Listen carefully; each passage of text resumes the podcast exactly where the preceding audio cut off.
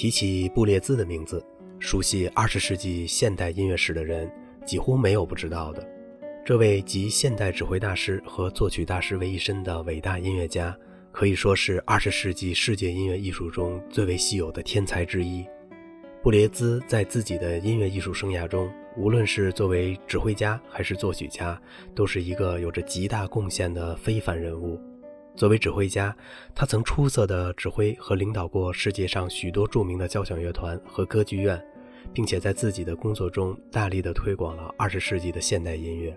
而作为作曲家，则更是一位颇具世界影响的重要代表人物。他所创作的许多带有革新性质的音乐作品，都给人们留下了极其深刻的印象。特别是作为整体序列主义流派的创建者和代表人物，他的知名度就更高了。布列兹一生主要是以创作、介绍和推广二十世纪的新音乐为其艺术宗旨的，因此他可以被毫不犹豫地称之为发展二十世纪现代音乐艺术的重要先锋人物。皮埃尔·布列兹于1925年出生在法国的蒙布里松，这是一个靠近卢瓦尔地区的小村庄。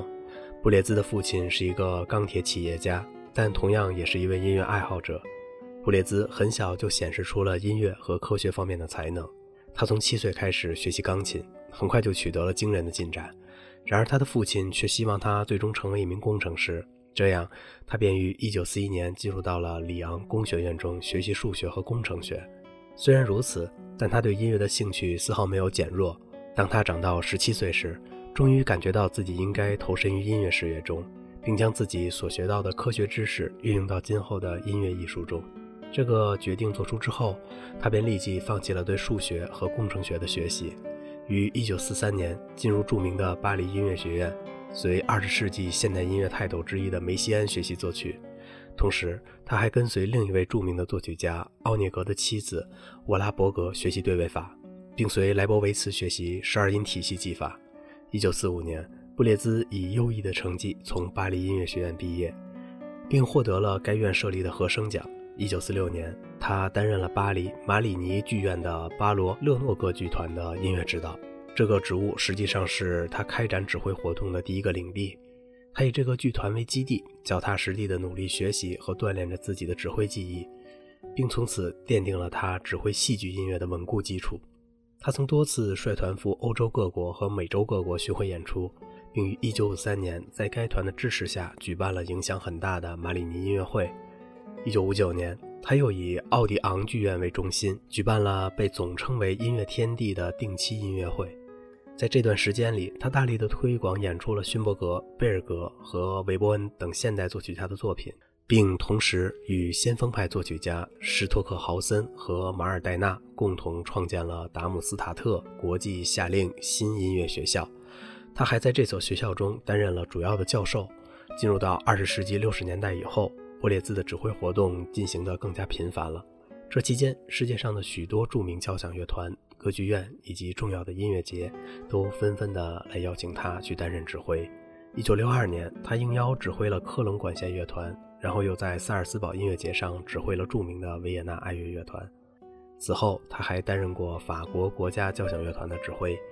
一九六五年，布列兹与美国的克利夫兰交响乐团签约，担任了这个乐团的客座指挥。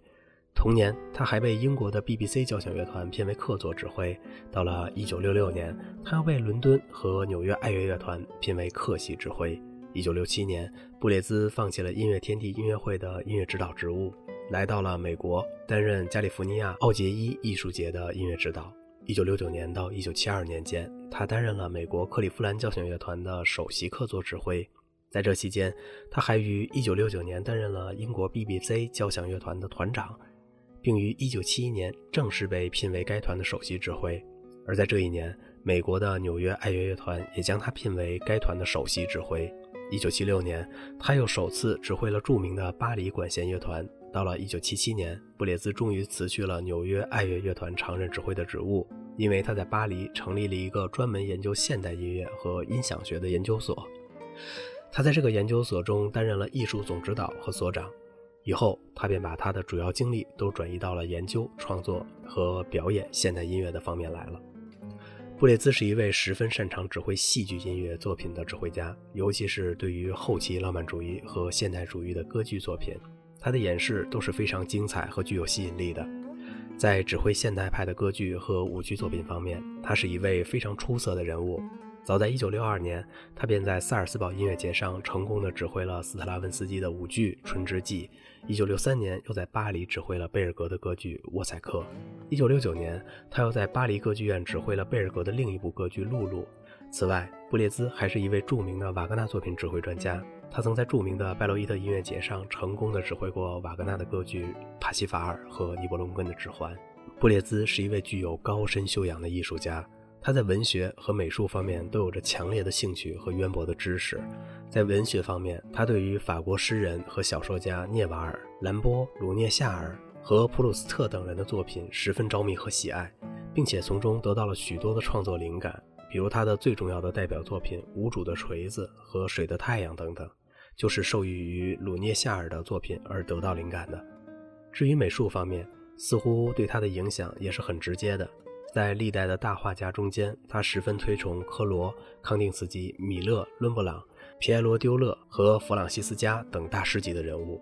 布列兹作为一名优秀的指挥家，他所拥有的能力和技艺都是相当高超的。首先，他的指挥风格非常的严谨精确，对作品的结构和肢体有着极其清晰的刻画体现；而对于节奏方面的极其细微的变化，他也掌握得异常的生动和巧妙。这一切都得助于他对现代音乐的深刻了解，以及他作为现代作曲大师所拥有的特殊能力上。正因为得助于这些特殊的优势和条件，他才能将音乐作品处理得那样完善和精美。在排练和指挥的过程中，他总是能够从一个音乐创作者的角度出发，去剖析和处理一部作品，从而使作品的整体面貌显得更加清晰、准确和层次分明。布列兹的指挥还有一个显著的特点。那就是他从来不用指挥棒来指挥，这一点他与老一辈指挥大师斯托科夫斯基十分相似。针对这一点，他曾说道：“我不用指挥棒指挥，远比用指挥棒指挥要细致得多。我认为没有指挥棒同样能够精确地指挥，而指挥棒则使我总联想到残废人的假手。”这种看法实在是非常独特而有趣的。然而，对于布列兹来说，的确是一种对他的细微个性的生动表现。布列兹在人们的眼里是一位演绎现代音乐的杰出大师，然而他对于古典主义音乐同样是爱不释手。他曾说过这样的话：“没有巴赫、莫扎特，就没有其后的西洋音乐。”他在举行音乐会时，往往是先演奏一首十八或十九世纪的音乐作品，然后再演奏一首二十世纪的现代作品，最后再演奏一首由他自己创作的作品。这种节目的安排程序可以清楚地感觉到他对于作品的爱好范围和特点。但是不管怎么说，布列兹还是更善于接触和掌握现代派作品的。他自己曾经说过：“我个人受德国音乐的影响很深，对于勋伯格为首的新维也纳乐派的作曲家的作品呢，十分着迷。我认为斯特拉文斯基、巴托克、瓦列兹和勋伯格等人在很大程度上发展了音乐。”当我记者向他问道：“您将自己所受到的影响，反过来又影响了法国音乐，对此您一定感到很幸福吧？”布列兹回答说：“我自己是否有影响，我是不知道的。但不管有无影响，我都不会介意。我认为最重要的是表现我自身的能力。我是一个不妥协的人，我自己在做我坚信应该做的一切事情。这就是我唯一的生活态度。”布列兹作为一个现代作曲家的名声是远比他作为指挥家的名声更大的。他在这方面的成就呢十分显著，在现代音乐史上，他是整体序列主义的最著名的代表人物。同时，也是电子音乐和偶然音乐等其他流派中的主要人物。布列兹的创作极其富有创造力和具有丰富多面的特点。他的创作中积极地采用十二音体系、序列主义和泛调性技法。然而，他的序列技术却比前人自由、丰富和灵活得多。而且，当音乐需要时，他也会回到调性写作和传统的技法上来。他从整体上来看，可以说是安东·韦伯恩的优秀继承人。但他却把韦伯恩的理性化音乐思维上升到了一个新的高度。他的著名作品有为女中音和室内乐而创作的《无主的锤子》第三钢琴奏鸣曲，两首具体音乐的练习曲，以及为马拉美的诗所谱写的即兴曲等等。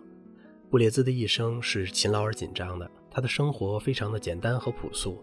他从不追求金钱和享受，也从不受人的摆布而放弃自己的创新追求。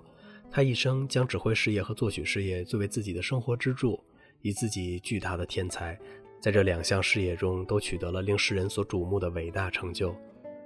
正是这令人所瞩目的伟大成就，清楚地向人们证实了他是二十世纪中最具影响力的现代派双料指挥大师。好了，今天的节目就到这里了。如果您喜欢这个小小的播客节目呢，请您点击一下订阅，并且关注一下主播，谢谢您的支持。